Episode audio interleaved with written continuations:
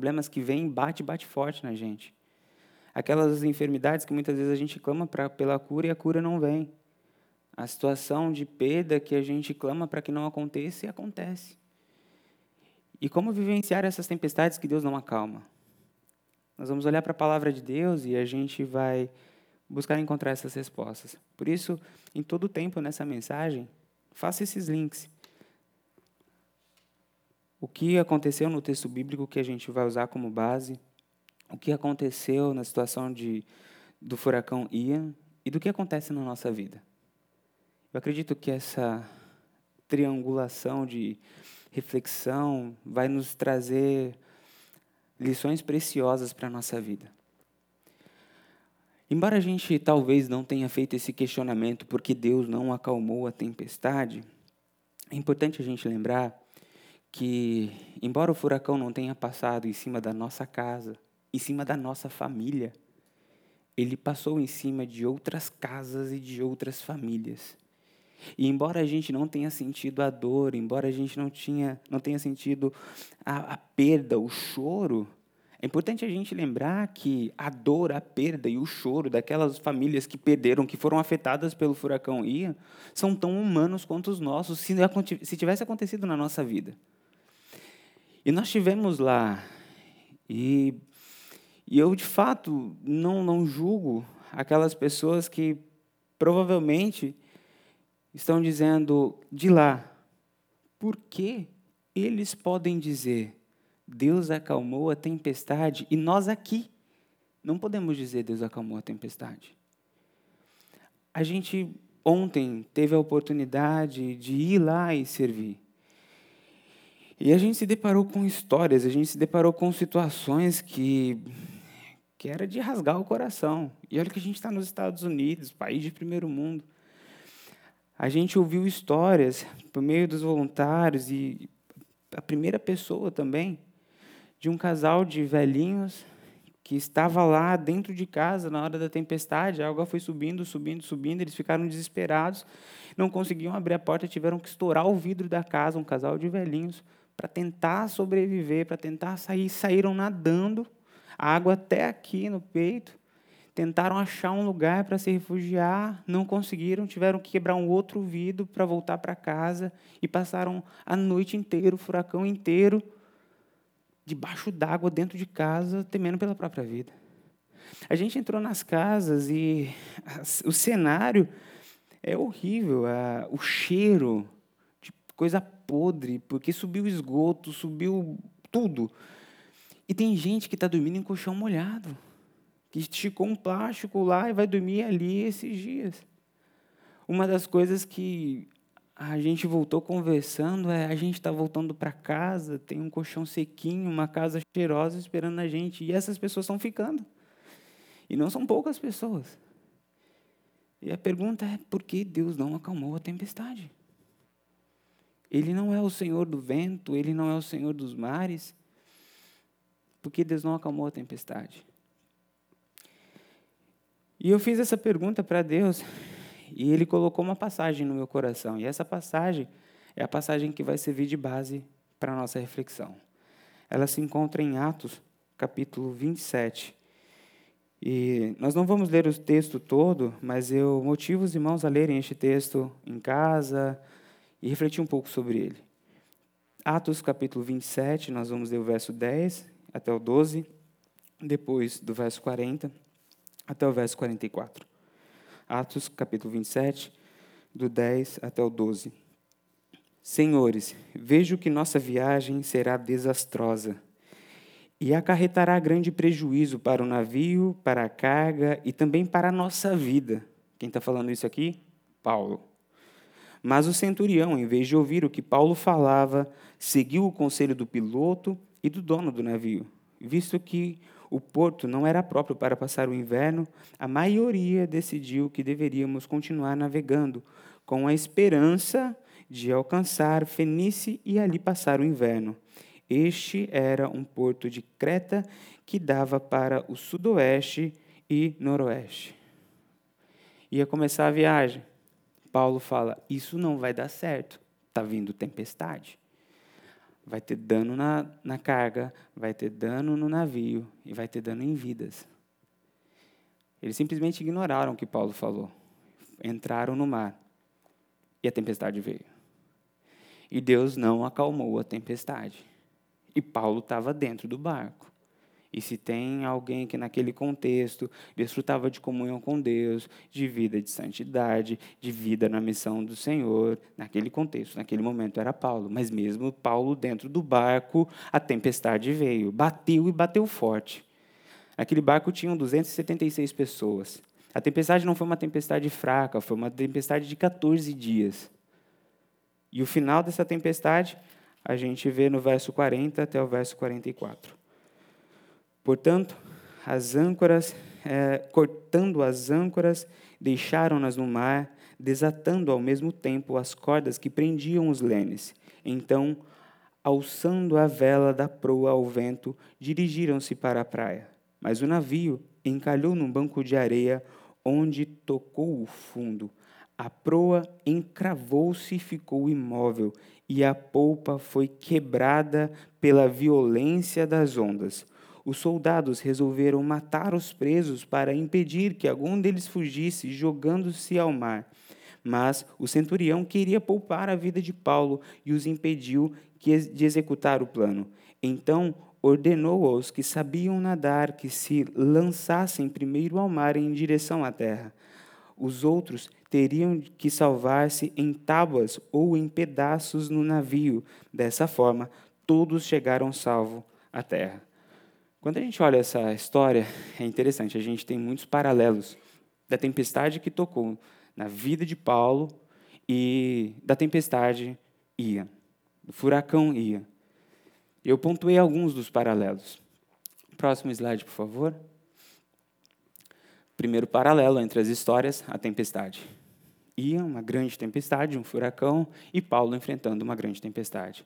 Segundo, o elemento de destruição o barco foi despedaçado, perda total. Tiveram que sair nadando, segurando em tábuas. Destruiu, acabou tudo.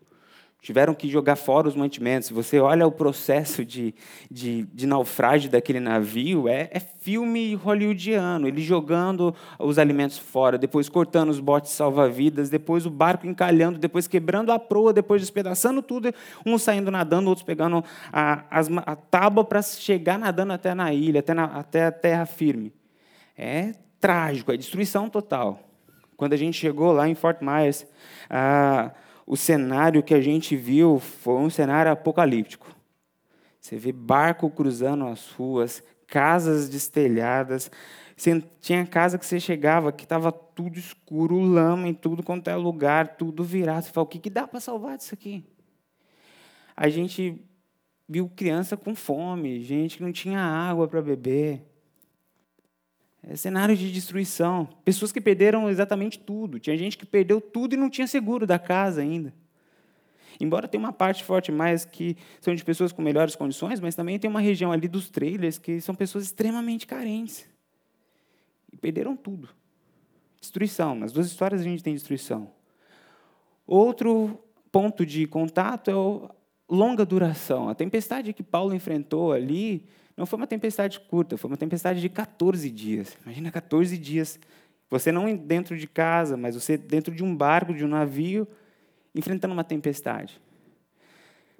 Tempestade ia para a cidade de Fort Myers, onde a gente foi, foi uma tempestade que, segundo os relatos, durou cerca de 12 horas. Alguns falaram, eu já peguei outros furacões. Mas era coisa rápida, vinha a tempestade, ficava poucas horas, a gente se escondia, depois saía e via. Mas o Ian, quando começou a chuva, quando começou a tempestade, a gente falou, agora vai passar. E só foi ficando forte, foi ficando forte, foi ficando forte. A gente teve que ficar nesse processo de estar abrigado 12 horas. Imagina, 12 horas enfrentando um furacão, enfrentando tempestade, enfrentando chuva, enfrentando vento, e vendo telhado voando, árvore quebrando. A gente passar a noite inteira debaixo da água, o desespero. Outro ponto de contato é o grande número de atingidos. Aqui nós estávamos, estamos falando em um barco de, cento, de 276 pessoas, e no furacão Ian a gente viu ele varrendo praticamente a Flórida, atingindo e subindo depois. não foram poucos que foram afetados, foi muita gente. O outro ponto de contato é os justos que foram atingidos.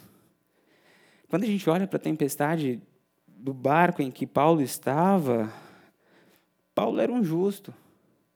Era um homem segundo o coração de Deus e estava naquele barco por uma injustiça. Tinham prendido ele e estava levando ele para julgamento. E, poxa, como Deus permite uma coisa dessa acontecer na vida de um justo? Quando a gente foi para Forte Maias, a tempestade não passou apenas na casa do ímpio, na casa do maldoso, na casa do profano, não. Passou na casa de justos também. Justos tiveram as suas casas lavadas pela tempestade, arrastadas pela tempestade. Crianças, idosos. E quando a gente se depara com esse paralelo, a gente se, se, se questiona sobre aquilo que a teologia vai chamar de justiça retributiva, que a gente planta o bem e colhe o bem. Mas e essa lógica parece que quebra nesse momento. Paulo estava fazendo o bem e recebeu o mal. O que, que aquelas crianças fizeram de mal para receber o mal? O que o povo justo fez de mal para receber o mal?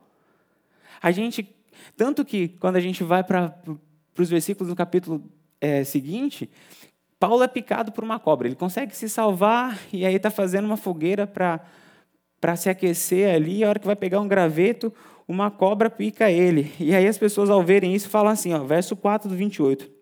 Quando os habitantes da ilha viram a cobra agarrar na mão de Paulo, disseram uns aos outros: Certamente este homem é assassino, pois tendo escapado do mar, a justiça não lhe permite viver. Porque na nossa lógica é isso: cobra pica maldoso, tempestade vem na vida do ímpio. Justo que é justo, cobra não pica, justo que é justo, casa não cai.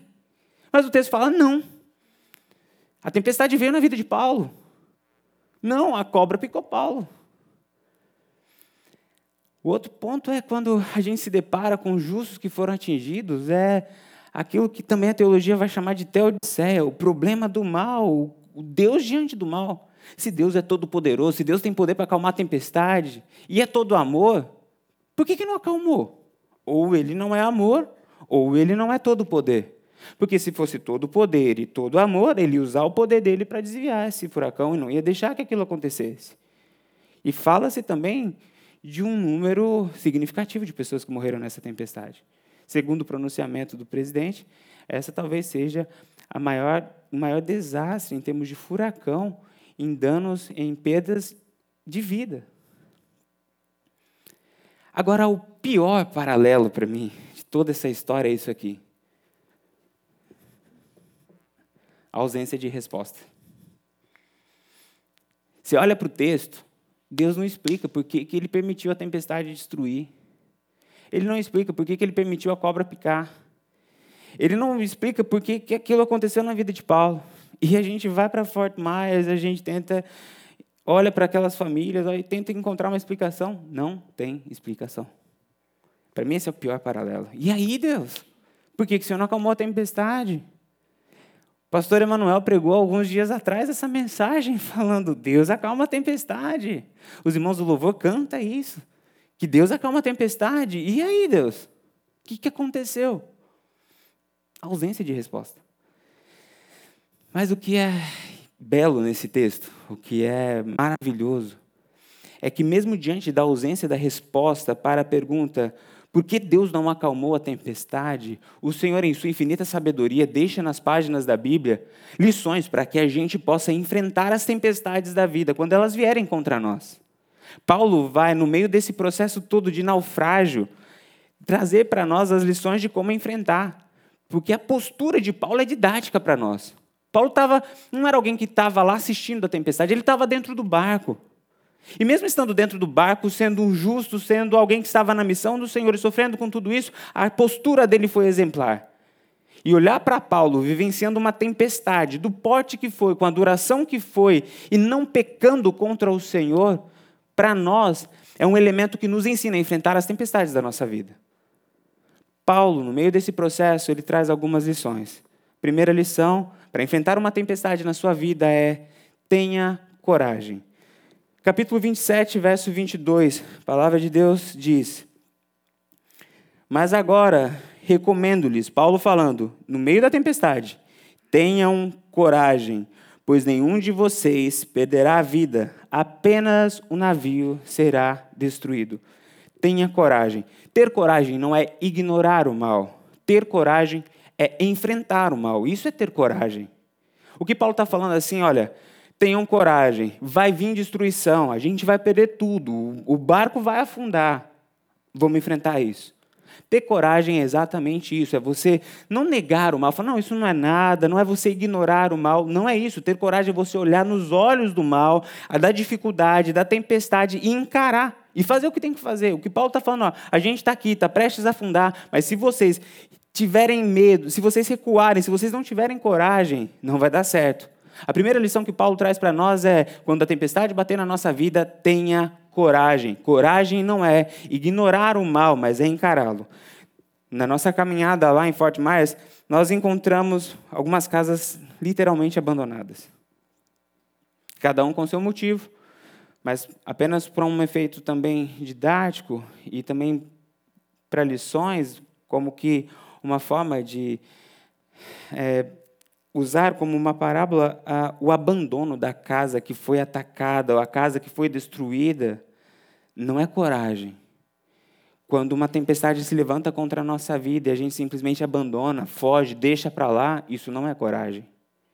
Mas outra coisa que a gente viu lá foi pessoas que estavam vivendo como se nada tivesse acontecido. A gente foi em uma casa e tinham dois homens ali sentados na, no, em cadeiras, praticamente não tinha nada para fora, e eles estavam, um estava ali fumando o seu charuto e estavam conversando. Eu falei, deve estar tá tudo certo dentro da casa deles, né? Mas só para ter certeza, vamos perguntar: vocês estão precisando de ajuda? Ele parou um pouco, pensou, falou: ah, eu acho que sim. Aí a gente entrou. A casa dele estava inteirinha cheia de lama, não tinha como andar, estava fedendo. E ele naquela tranquilidade ali do lado de fora. Ele tinha que voltar, logo, logo ia escurecer, e ele estava ali como se nada tivesse acontecido. Isso não é coragem. Ignorar o mal não é coragem. Mas uma outra coisa que a gente viu, e isso pegou muito pesado para a gente, isso, pelo menos para mim, isso foi uma das cenas mais difíceis, foi ver aquelas famílias arrastando os sacos de roupa, tudo encharcado em lágrimas para fora. Colocando os móveis, mesmo que chorando para fora. Estava é, pegando um restinho da força que tinha para fazer o que tinha que fazer, porque afinal de contas, perdeu o barco, mas ainda tinha vida. Coragem é isso. É mesmo em meio às lágrimas, mesmo olhando para os destroços, arregaçar as mangas e fazer o que tem que fazer. Quando a tempestade bater na nossa vida, tenha coragem. A cena pode ser triste, a destruição pode ser grande, mas se você ainda tem vida, tenha coragem. Pegue o restante de força que ainda lhe sobra e arraste as suas sacolas para fora. Não deixe o mal continuar lá, não deixe a destruição ainda continuar lá. Junte o que você tem para fazer o que precisa ser feito. Tenha coragem. Paulo olha para aqueles homens e fala: a destruição está aí, vai acontecer, mas tenham coragem, porque vocês vão ter vida. Enquanto tem vida, ainda tem luta. O segundo conselho de Paulo é: não tenha medo. Verso 23 e 24. Pois ontem à noite apareceu um anjo de Deus a quem pertenço e a quem adoro, dizendo-me: um anjo de, do Deus a quem pertenço e a quem adoro, dizendo-me: Paulo, não tenha medo. É preciso que você compareça perante César. Deus, por sua graça, deu-lhe deu a vida de todos os que estão navegando com vocês. Não tenha medo. Uma das perguntas que é importante a gente fazer é como não ter medo? Não adianta você chegar para uma pessoa e falar assim: olha, não tenha medo não. A tua fala não vai resolver o problema do medo. Para resolver o problema do medo, você precisa dar razões, motivos, para que o medo se extingua. Por exemplo, a pessoa está com medo de pular de paraquedas. Você pode falar para ela: não tenha medo, isso não vai resolver. Mas se você falar para ela, não tenha medo, o paraquedas foi, paraquedas foi revisado, você está com um instrutor que já fez mais de mil saltos, tudo isso aqui foi feito várias vezes, a gente está aqui para dar todo o suporte, tem um paraquedas reserva. A pessoa fica um pouco mais calma e o medo se extingue. E assim em todas as áreas da nossa vida. Para que o medo se vá, você precisa ter palavras que provem para você que o seu medo não tem fundamento. O que Paulo está fazendo aqui é exatamente isso. Não tenha medo, porque um anjo da parte de Deus apareceu para mim e falou que vai ter tempestade, o barco vai ser destruído, mas todos serão poupados. A lição que a gente tira para nós aqui é que quando o medo bater no nosso coração, nós precisamos nos apegar à palavra de Deus. Porque é a palavra de Deus que vai deixar, que não vai nos permitir fazer o, o nosso coração ruir, não vai nos permitir fracassar no meio do medo, afundar. É a palavra de Deus que vai nos sustentar. Porque o que Paulo fez é para lidar com o medo daquelas pessoas, ele usou a palavra de Deus. Um anjo da parte de Deus apareceu a mim e falou: vai ficar tudo bem. Quando uma tempestade levantar na sua vida e o medo começar a tomar conta do seu coração, não se apegue nos mensageiros da morte, não se apegue na força da tempestade, não se apegue na altura das ondas, mas se apegue na palavra de Deus. Eu vejo muitas vezes famílias suindo, eu vejo muitas vezes fracassando na sua trajetória, porque ao invés de se apegar na palavra de Deus, se apega na voz do mundo. Se apega na força da tempestade. Lembre-se de Pedro. Pedro, quando estava olhando para Jesus, estava caminhando. Quando começou a olhar para a tempestade, afundou. Isso é didático. Nós fomos lá para Fort Myers e o nosso objetivo ali não era apenas ajudar. O nosso objetivo ali era ministrar a palavra de Deus de uma maneira encarnada. Era dizer: Jesus te ama, ele se importa com você e ele está do teu lado nessa tempestade. E nós batíamos nas portas e as pessoas. A gente foi numa região que tinha muito redneck e Aí você imagina, todo mundo chegando lá, alguns estavam com a camisa do Brasil, aquele inglês do pastor maravilhoso que troca bagels por beagles, oferecendo ajuda, e eles olhavam, e aí falavam, não, muito obrigado. E a gente falava, não é de graça, a gente não vai cobrar nada, a gente está aqui para ajudar. A gente, nós somos uma igreja e a gente está aqui para demonstrar o amor de Deus. E eles levavam a gente para dentro de, da casa e a gente começava a ajudar. E chegava no final, alguns ficavam tão constrangidos, porque o pessoal trabalhou e trabalhou muito. E alguns pegavam, colocavam a mão no bolso e tiravam dinheiro para dar para a gente. A gente falou, não. A gente falou, não vamos receber. Isso aqui é manifestação do amor de Deus. A única coisa que a gente quer, a gente quer fazer uma oração por você. E nesse momento a gente começava a orar e muitas famílias começavam a se quebrantar, a chorar. O que estava acontecendo ali era a palavra de Deus entrando naquelas casas como um remédio contra o medo. Era a palavra de Deus sendo ministrada de maneira encarnada, dizendo: Eu te amo, eu me preocupo com você, eu estou do seu lado, eu vou te ajudar a sair dessa. Famílias, teve um casal de, de, de senhorzinhos que estava com a garagem cheia de coisa, a casa toda destruída, não tinha nem como remover as coisas para fora. E aquele olhar assim de desespero, sem saber o que fazer, e aí chega a equipe e começa a remover. E ali é Deus, sabe? Deus, por meio da sua igreja, tirando a sujeira que com as próprias forças não iria conseguir. A nossa vida é assim. A gente olha para as destruições, a gente olha para a sujeira que tem, e o medo nos congela, não vai dar.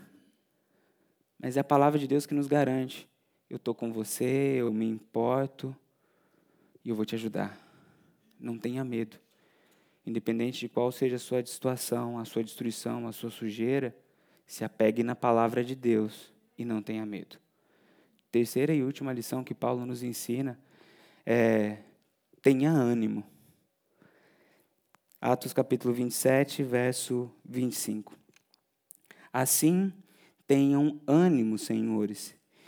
Creio em Deus que concederá Creio em Deus que acontecerá do modo como me foi dito. Tenham ânimo. A pergunta é, quando a gente está enfrentando a tempestade, é como ter ânimo. O ânimo aqui é vida. Como ter vida? Quando a gente perde a vida, quando a gente perde tudo, como ter vida, como ter ânimo? Essa é a pergunta. E essa é a pergunta que a, a gente viu ao caminhar por aquelas ruas. Como ter ânimo, como ter vida quando vem a tempestade e arranca parte dela. Uma das casas que a gente foi era de um casal de senhores. A senhorinha devia ter mais de 70 anos tranquilo. Foi a penúltima casa que a gente foi. Foi até aquela casa que a, a gente fez uma publicação que tem as pessoas, as pessoas orando em volta. Quando nós chegamos lá e começamos ajudar, nós chegamos em um quarto. E esse quarto, a, a, aquela senhorinha estava com muito cuidado com o que jogar fora, o que não jogar fora. E aí depois ela explicou. Ela falou é que meu filho morreu há sete anos. E acredito que ela estava deixando, ele tinha deixado o quarto do mesmo jeito que aquele filho que morreu há sete anos tinha deixado. Portanto, o que a, a tempestade levou não foi apenas os móveis, foram memórias. Uma das cenas fortes também foi quando uma, uma mãe estava arrastando uma das caixas e dentro dessas caixas tinham fotos impressas.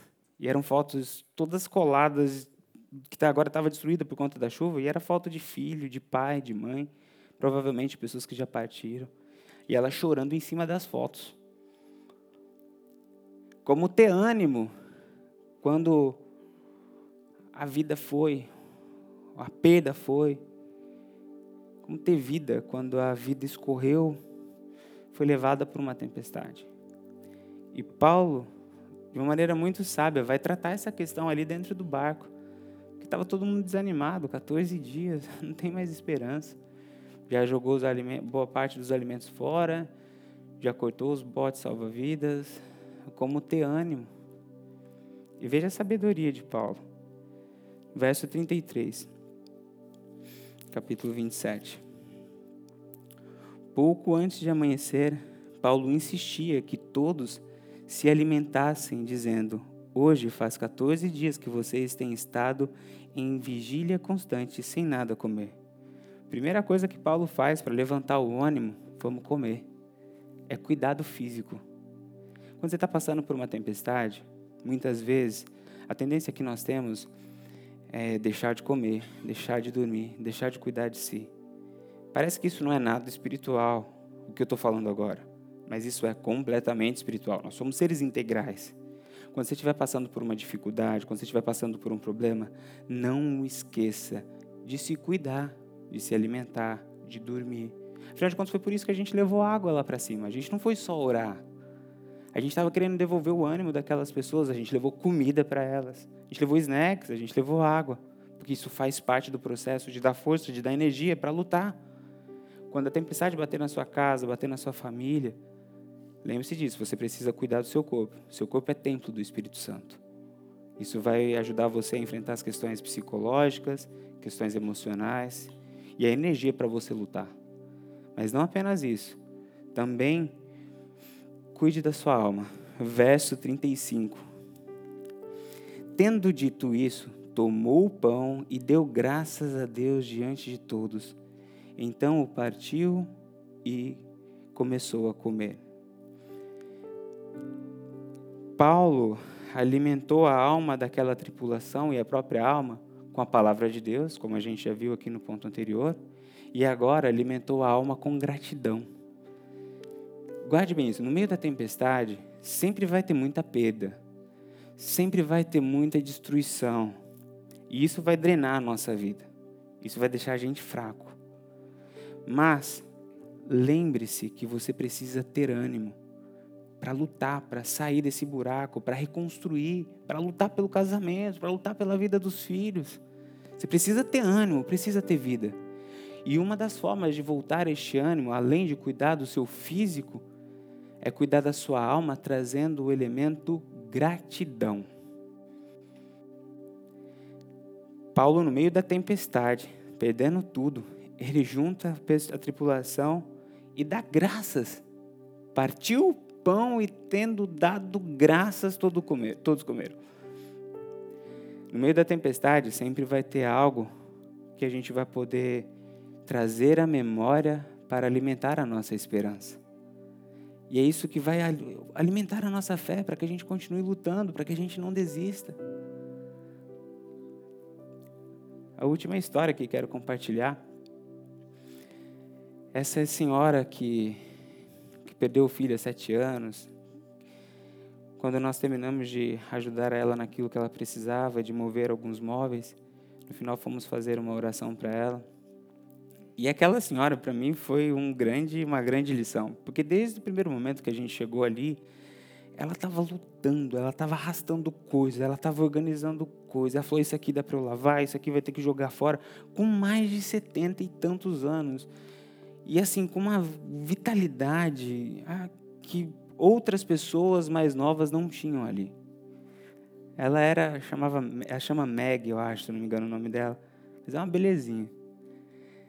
E aí, a hora que a gente se reuniu para orar,